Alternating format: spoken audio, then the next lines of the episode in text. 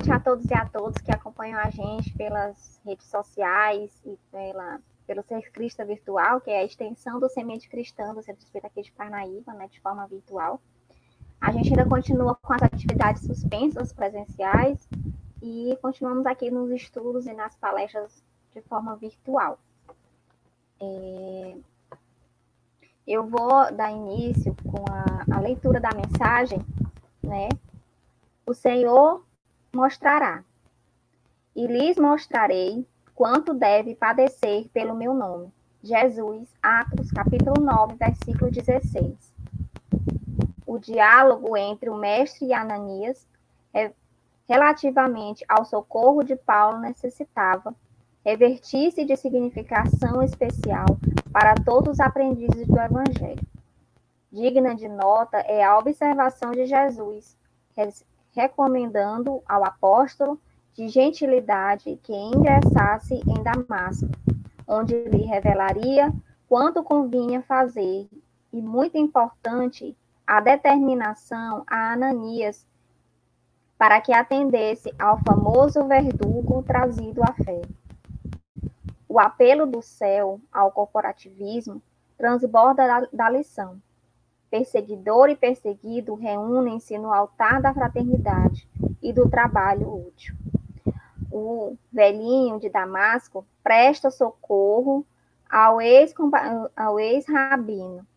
Paulo, em troca, progadiza-lhe enorme alegria ao coração.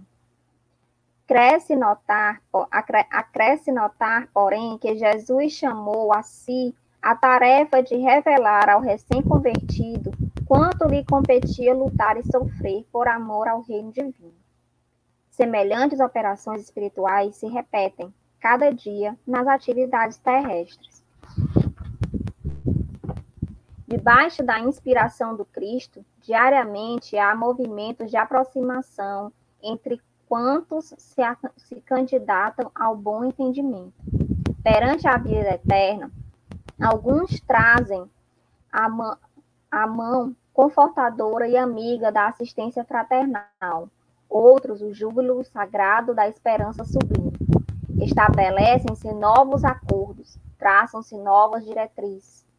Imperioso é reconhecer, porém, que o Senhor mostrará a cada trabalhador o conteúdo de serviço e testemunho que lhe compete fornecer ao ministério de seu amor infinito. Então, é, eu vou fazer a palestra e depois vou passar a palavra para o nosso palestrante de hoje. Vamos elevar o nosso pensamento a Deus pedindo a sua bênção para os trabalhos de hoje, pedindo a sua luz e a sua orientação. Pedindo que a espiritualidade amiga que se encontra hoje na Terra, em todos os cantos, em todos os hospitais, lares, ruas, em cada, em cada cantinho desse nosso planeta, que hoje passa por uma das maiores provações que já existiu Pedimos que a luz do Senhor possa iluminar nossos caminhos, nossas vidas, nos dando o conforto, o alento que tanto necessitamos. E principalmente nos conduzindo à esperança, para que não percamos a fé de que o futuro vai melhorar, de que a Terra não está entrando num, num momento de, de ruína, e sim de renascimento. Pedimos a Deus que abençoe a todos os lares, todos os hospitais, todos, to, todos nós que permanecemos aqui. E que assim seja. É, agora eu vou passar a palavra para a nossa palestrante convidada de hoje, que é a dona, a Dora Rodrigues, que vai falar para a gente a, sobre a anunciação do Consolador. Seja bem-vinda, Dora, mais uma vez. A palavra é toda Boa sua. Noite. Boa noite, mais uma vez, sim, Lorena. O trabalho está me chamando toda hora, é isso mesmo. Estamos aqui. Eu trabalho pela doutrina, vamos lá, e hoje nós vamos conversar aqui sobre a anunciação do Consolador, é, de acordo com o que se encontra na Gênesis, no capítulo 17, os itens 35 a 42. Mas antes de falar desses itens da Gênese, nós vamos conversar um pouco sobre algumas informações que se encontram no Evangelho, em outros livros, sobre essa anunciação. Na, no livro do Evangelho segundo o Espiritismo, nessa mensagem intitulada A Nova Era, nós encontramos o seguinte: um dia Deus, na sua caridade inesgotável, permitiu ao homem ver a verdade dissipar as trevas. Esse dia foi o advento do Cristo.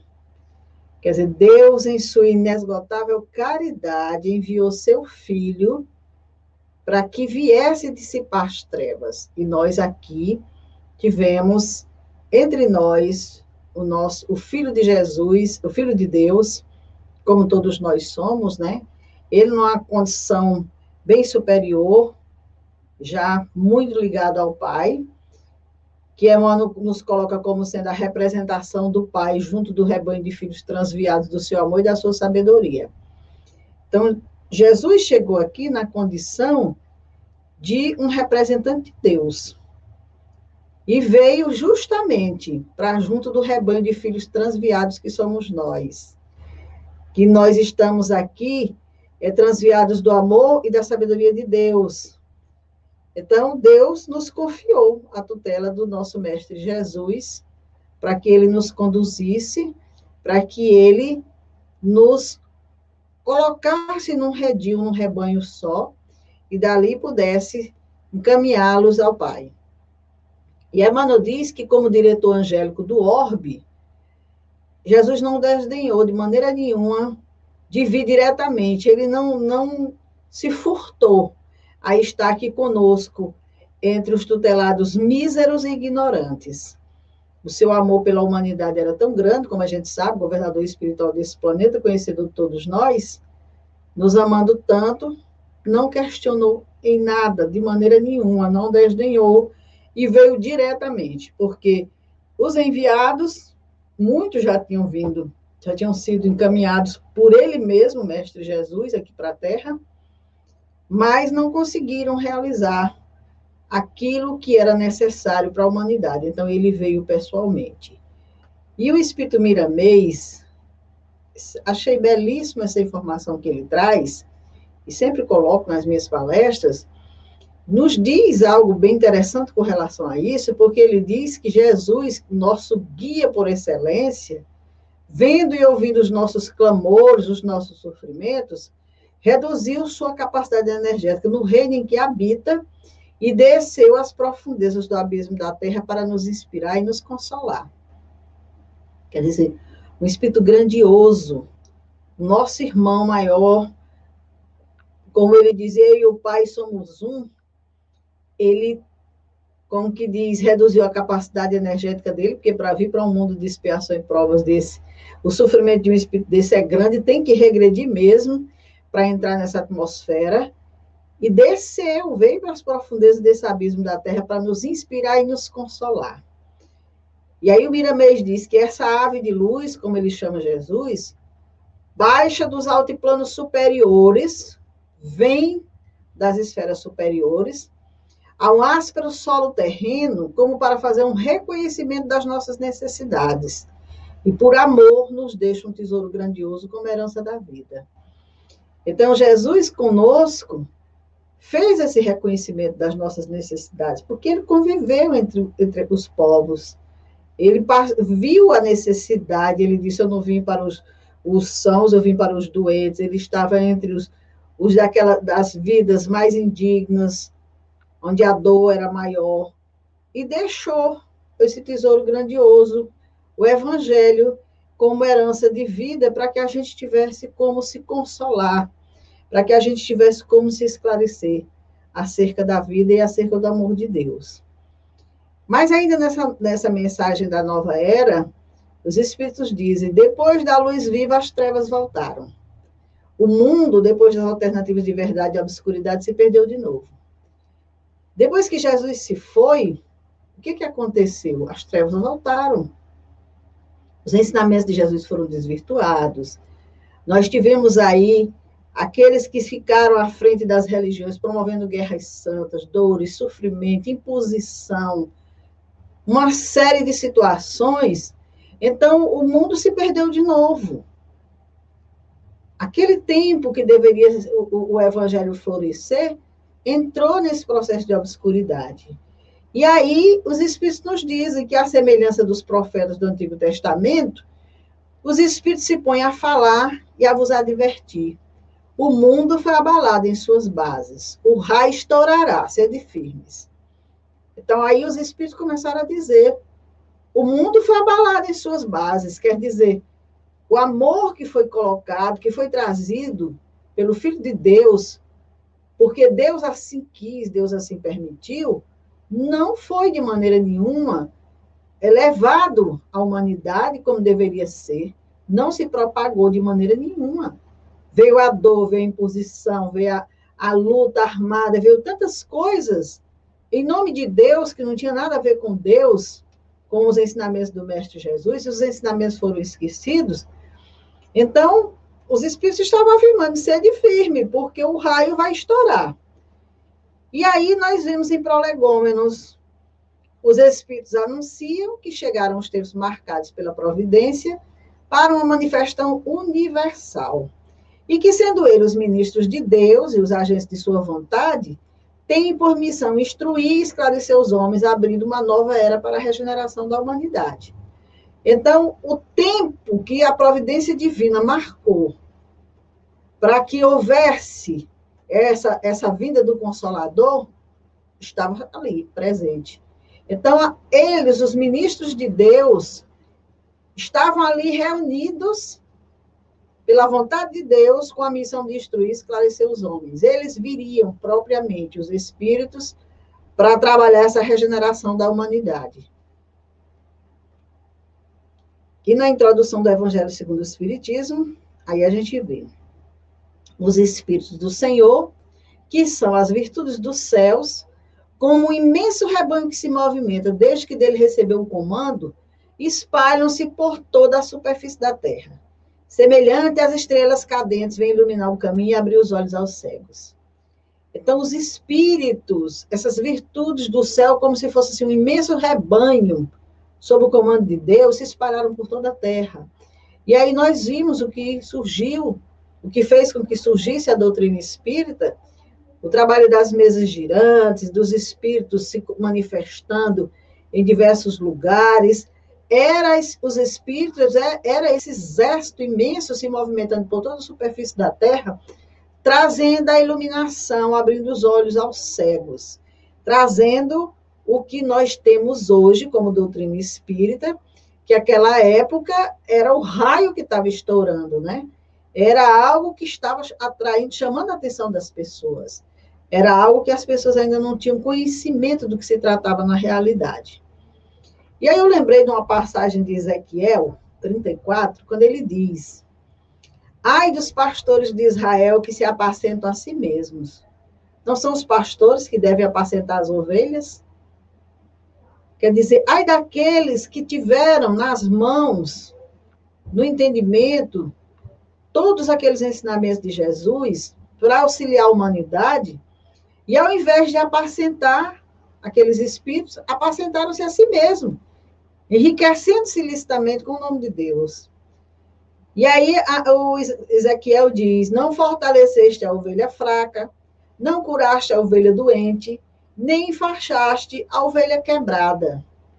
Não trouxeste de volta a ovelha extraviada não procuraste a ovelha perdida, mas a dominaste com dureza e brutalidade.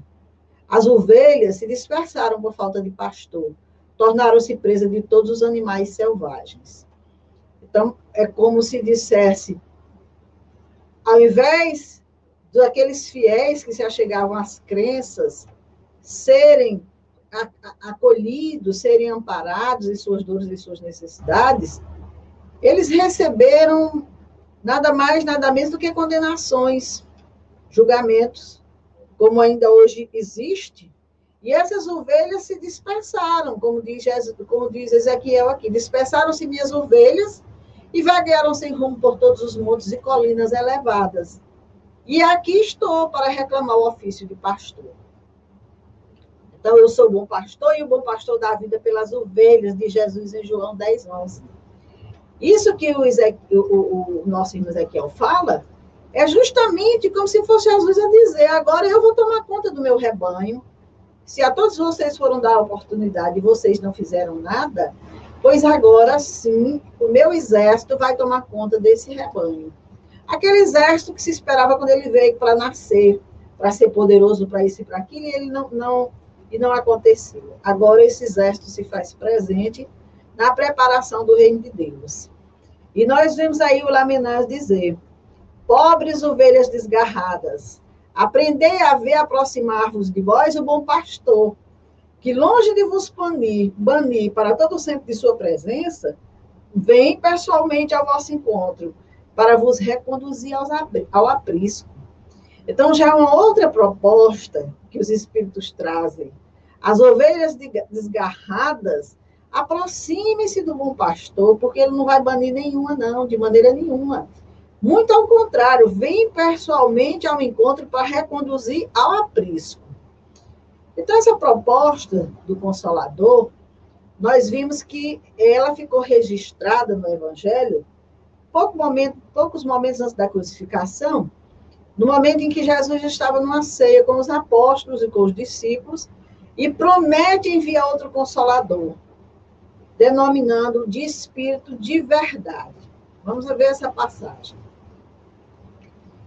Então, na Gênesis, no capítulo 19, nos itens 35 a 42, nós vamos encontrar essa passagem quando diz: Se me amais, também está no Evangelho. Se me amais, guardai os meus mandamentos. E eu rogarei a meu Pai, e ele vos enviará outro consolador, a fim de que fique eternamente convosco. O Espírito de verdade, que o mundo não pôde receber, porque não o vê e absolutamente não o conhece. Mas quanto a vós, conhecê-lo-eis, porque ficará convosco e estará em vós. Porém, o Consolador, que é o Espírito Santo, que meu Pai enviará em meu nome, vos ensinará todas as coisas e vos fará recordar tudo o que vos tenho dito. Entretanto, continuando, diz: Digo-vos a verdade, convém que eu me vá. Porquanto, se eu não me for, o Consolador não vos virá. Eu, porém, me vou e vou enviarei. E quando ele vier, convencerá o mundo no que respeita ao pecado, à justiça e ao juízo. No que respeita ao pecado, por não ter acreditado em mim. No que respeita à justiça, porque me vou para meu Pai. E não mais me vereis. E no que me respeita ao juízo, porque está julgado o príncipe deste mundo. Então, ele comentando, deixando esse, essa essa informação para os espíritos, ele diz também que tem ainda muitas coisas a dizer, mas presentemente aqueles apóstolos não podem suportar. Quando vier esse espírito de verdade, ele vos ensinará toda a verdade, porquanto não falará de si mesmo, mas dirá tudo o que tem escutado e vos anunciará as coisas por vindoura. Ele me glorificará, porque receberá do que está em mim e vou anunciará. Então, essa predição, deixada por Jesus, naquela conversa entre os apóstolos, naquele ambiente simples, em que os apóstolos estavam receosos, como é que iria ficar se o Cristo se fosse, e ele traz essa promessa, essa predição, está mais do que claro nela que, do ponto de vista religioso, não existe a menor possibilidade de equívoco. Jesus, diz Kardec, não disse o que tinha a dizer para aqueles apóstolos, pela razão de que não teriam compreendido, nem mesmo aqueles apóstolos que estavam ali, porque era para eles que Jesus estava falando. Então, veja bem, não tem, não tem como questionar. Jesus disse claramente: eu não digo tudo o que tem que ser dito, porque vocês não vão me entender.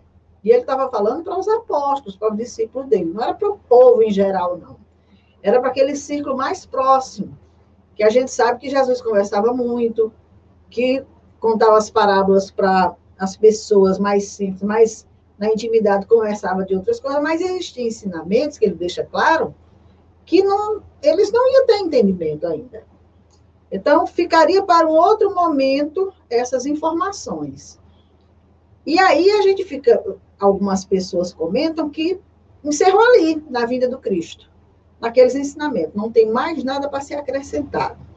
Mas Jesus não deixou nenhuma instrução diferente daquelas que a gente conhece nos evangelhos, com certeza. Porque se tivesse dito, esses apóstolos teriam falado. E se eles não falaram, é porque com certeza ele não disse tudo aos apóstolos.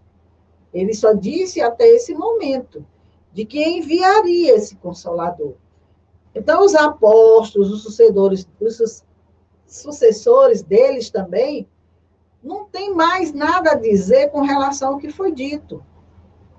Tudo o que possa acrescentar de ensinamento, e de esclarecimento viria com essa outra proposta que o Cristo nos deixou, desse consolador que ele iria enviar. Então, sob o nome do consolador de Espírito Verdade, Jesus anunciou a vinda daquele que havia de ensinar todas as coisas e de lembrar o que ele dissera. Ora, veja bem, Jesus sabia que com o tempo a humanidade ia esquecer, aqueles homens iam esquecer o que ele tinha dito. Os ensinamentos dele iam cair no esquecimento, e a gente sabe que pouco tempo depois, o que, que aconteceu? Tudo se transformou num céu de, de negritude, de terror, de perseguição, que não tinha nada a ver com os ensinamentos que Jesus deixou. Então, esqueceram, esqueceram tudo o que ele disse. E aí era o tempo de relembrar.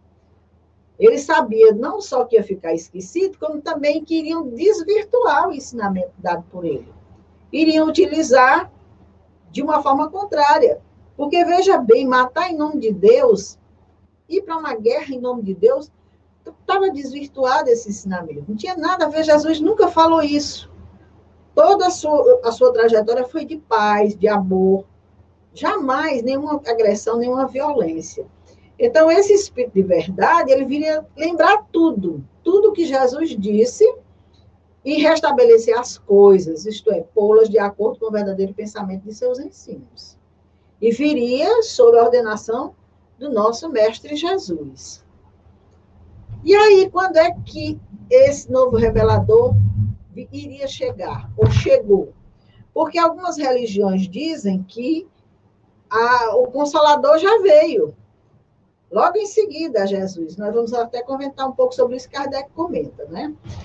E aí ele comentando sobre isso, quando terá de vir esse novo revelador, isso é um questionamento que Kardec faz, ele responde, é evidente que se na época em que Jesus falava, os homens não se achavam em estado de compreender as coisas que lhe restava a dizer, não seriam alguns anos apenas que poderiam adquirir as luzes necessárias a entendê-lo.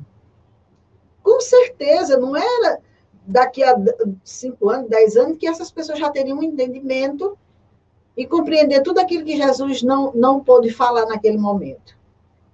Viria um outro para falar coisas que eles não iam entender. Então, com certeza, não. Seria necessário que eles adquirissem essas luzes, esse entendimento. E, com certeza, o mais importante, Jesus deixou entendido, compreendido por todos, que eram os preceitos morais. Isso aí não precisava mais ninguém vir dizer nada, não precisava ninguém relembrar nada. Está ali os preceitos morais. Se as religiões, como diz no início do Evangelho segundo o Espiritismo, fossem discutir esse aspecto em conjunto, elas iam se perder, porque isso aí ninguém consegue mudar, de jeito nenhum. São os preceitos morais do Cristo para ontem, hoje e sempre. Então, com certeza que seria necessário um tempo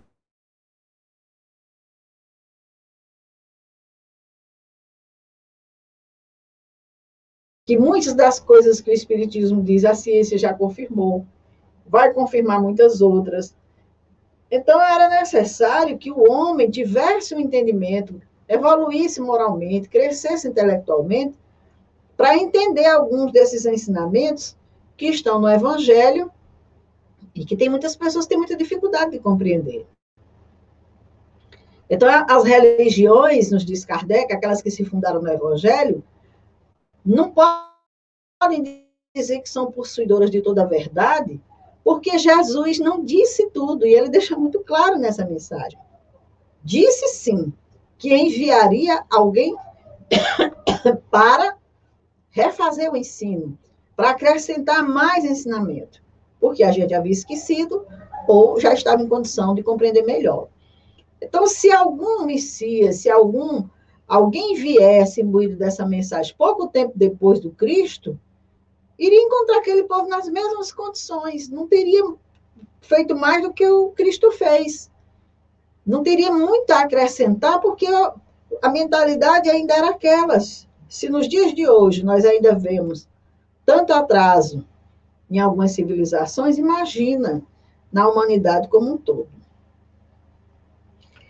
E aí Kardec pergunta: e qual deverá ser esse enviado? E aí vamos aqui pensando como ele pensou. Pedirei a meu Pai e ele vos enviará outro consolador. Então Jesus claramente indica que esse consolador não seria ele, não seria Jesus. Pois do contrário, ele diria: voltarei a completar o que vos tenho ensinado. No entanto, ele diz: pedirei a meu Pai e ele vos enviará outro consolador. Só não disse mesmo, a fim de que, quando ele falou, a fim de que fique eternamente convosco, e ele estará em vós, aí a gente já começa a ver que não tem nada a ver com uma individualidade encarnada, como disse Kardec. Ninguém pode ficar eternamente com ninguém, nenhum ser da Terra. Então, não era uma individualidade encarnada, não era um ser. Nem muito menos poderia estar conosco todo o tempo, né? Ela não poderia ficar eternamente conosco e também não poderia estar conosco também. Agora, compreendemos-la, porém, quando a tenhamos assimilado, quer dizer, quando uma doutrina que quando a gente estuda, quando a gente assimila, aí sim ela fica eternamente conosco. Fica, ela está em nós, porque a partir do momento que eu tenho que eu assimilo essa doutrina e eu vivencio, ela está em mim, ela está em nós. Então, com certeza, Jesus se referia a uma doutrina, justamente por essa questão. Quando a tenhamos assimilado, aí sim ela poderá estar eternamente entre nós. Então, o Consolador é, pois, segundo o pensamento de Jesus, a personificação de uma doutrina soberanamente consoladora, cujo inspirador há de ser o Espírito de verdade que ele disse que enviaria para fazer esse trabalho. Então, o Espiritismo realiza, como ficou demonstrado, nos diz Kardec, todas as condições do Consolador que Jesus prometeu. Não é uma doutrina individual, nem de concepção humana. Isso a gente sabe. Os espíritos, quando você pega os livros da codificação, livros dos espíritos, você vê que não é feito por um único espírito. São vários espíritos. Nem é de concepção humana. Não, ninguém pode dizer que é seu criador. Alguém pode dizer, Kardec, Kardec foi o codificador. Kardec é, foi aquela pessoa que se interessou por aquelas orientações, por aquelas informações, organizou, estruturou e colocou numa obra. Mas não foi ele quem criou a doutrina espírita. Não tem nada a ver com o pensamento dele. Muito ao contrário. Ele bebeu naquela fonte também. Então, ninguém pode dizer ser o criador, porque essa doutrina é fruto do ensino coletivo dos espíritos ensino a que preside o Espírito de verdade. E outra coisa, não suprime nada do Evangelho, antes o completa e elucida. Não tem nada retirado do Evangelho, de maneira nenhuma, na doutrina espírita. Mas tem uma complementação, uma elucidação que faz com que a gente veja, entenda realmente os ensinamentos do Cristo. O que que Jesus queria dizer, o que, que ele queria dizer para nós quando aqui esteve. Então, o Espiritismo é entendido como sendo o consolador prometido por Jesus, porque chama os homens à observância da lei, quer dizer, Nós temos aí as leis morais da doutrina espírita, que deixa claro que existe uma lei, uma lei divina no universo, e que nós temos que ter uma observância muito grande com relação a essa lei, porque, como diz Jesus, ceitil por ceitil, nós seremos cobrados. Então, dentro desse, dessa observância da lei, com certeza, aqueles que se interessam pela, pelo estudo, pelo, pelos ensinamentos colocar em prática, passam a observar melhor a lei do que antes vinham observando. Ensina todas as coisas, fazendo compreender o que o Cristo só diz por parábolas. Então, as parábolas, aquelas historinhas que Jesus contou para aquele povo simples, e que mais de dois mil anos depois ainda se encontram aí, a gente comentando, falando, falando por falar, repetindo por repetir, sem atentar para os ensinamentos que Jesus queria dizer com aquelas parábolas. À luz da doutrina espírita, nós temos vários entendimentos dessas parábolas. E a gente vê o quão grandiosa foi a menção do Cristo e quão maravilhoso educador ele era com aquelas parábolas.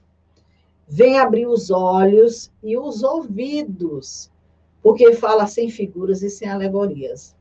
Levanta o véu intencionalmente lançado sobre certos mistérios.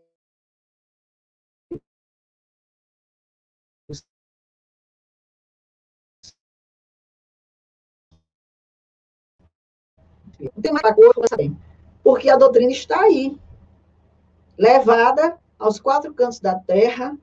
Você pode comprar em qualquer site um livro, uma obra, estudar. Você tem grupos de estudos para participar, principalmente hoje, com essas novas tecnologias, esse momento que a gente está vivendo. Então, não tem mistério, não. Nenhum mistério na doutrina espírita, a não ser para aquele que não se aventura a conhecer. E vem finalmente trazer a suprema consolação. Por isso que é consolador, consolador aos deserdados da terra e a todos os que sofrem, atribuindo causa justa e fim útil a todas as dores. Então, nos consola por isso, porque vem dizer por que, que a gente sofre. Quais são as causas? E aí a gente se percebe como responsável no direcionamento das nossas vidas, naquilo que a gente vem semeando, naquilo que a gente vem plantando, naquilo que a gente vem colhendo. Então, vai trazer consolação, sim, porque a partir do momento em que eu estou em desespero, eu não sei por que, que isso está me acontecendo, e eu tenho um entendimento do porquê, como eu posso fazer cessar aquilo ali, como eu posso, de agora em diante, direcionar, é um consolo muito grande, muito grande que a doutrina nos traz. E essas leis que são reveladas, nos diz Kardec, conjugadas essas leis, a, a que a ciência já descobrira, faz-se compreenda o que era ininteligível e se admite a possibilidade daquilo que a incredulidade considerava inadmissível. É como nós falamos, a ciência está aí, trazendo entendimento a muitas questões que a doutrina espírita trouxe, revelou, e que era dado a conta de fantasias, Aí a ciência vai e descobre leis ou situações que se combinam com aquilo ali. As pessoas, ah, mas o Espiritismo, sim, o Espiritismo já dizia isso há 150 e tantos anos atrás, né? Então, teve precursores, profetas que lhe pressentiram a vinda, e pela sua força moralizadora, ele prepara o reinado do bem na terra. Sim, o Espiritismo prepara o reinado do bem na terra. Ele não ensina nada de errado. Ele só ensina o bem. Ele só encaminha para o bem. E é isso que o nosso planeta necessita. O reinado do bem, para ser estruturado na Terra, necessita que, hajam, que estejam ali seres conscientes, responsáveis, esclarecidos, e é isso que a doutrina nos traz. Então, dizendo aos seus apóstolos: outro virá mais tarde, que vos ensinará o que agora não posso ensinar, proclamava Jesus a necessidade da reencarnação. Claro, como poderiam aqueles homens aprenderem ministrado?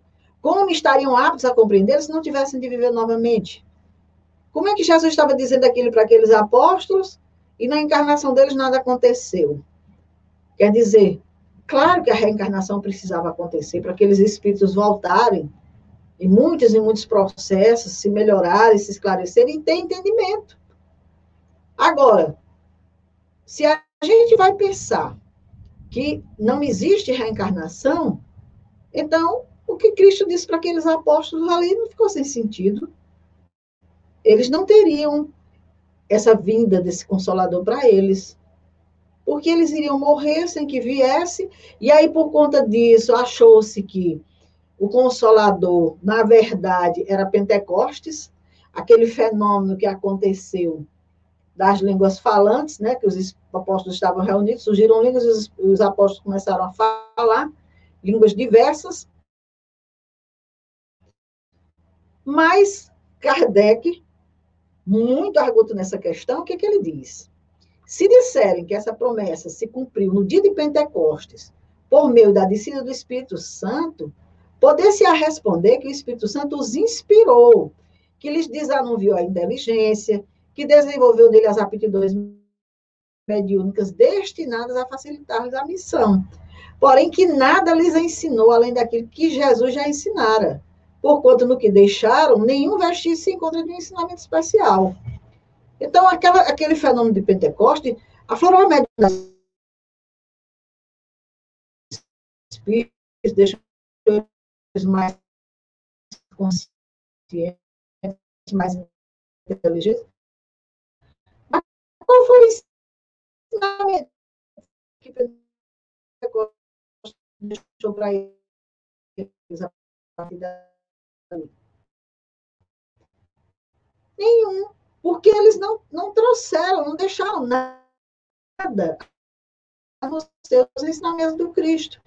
Então, se não, não teve ensinamento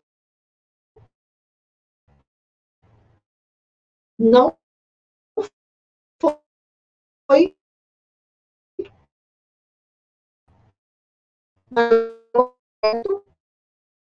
consolador depois Cristo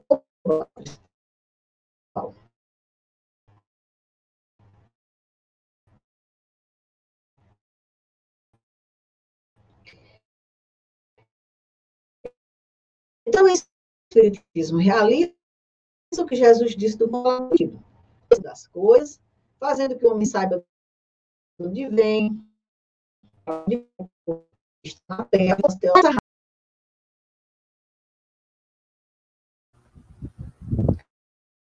Gente, a gente está tendo aí uns problemas técnicos, mas a gente está tentando ver se resolve. Eu acho que a internet da, da Dora teve um probleminha aí, a, a internet caiu, falhou e aí caiu.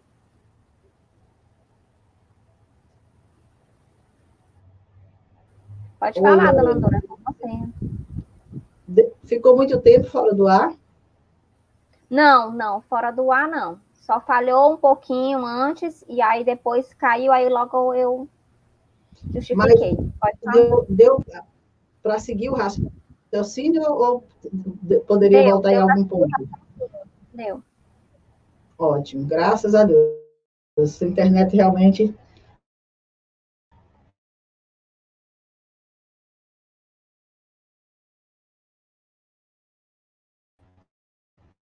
Não é brincadeira. Hoje temos o entendimento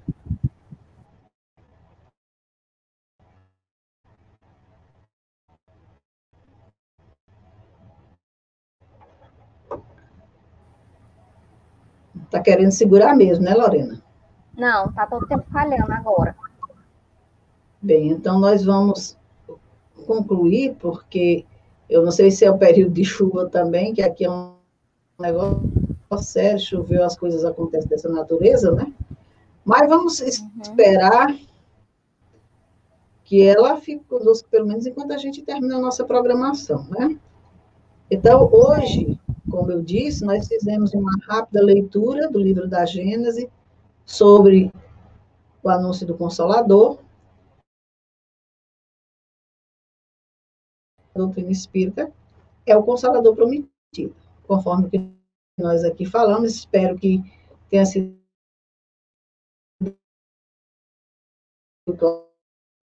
claro. Muito obrigada.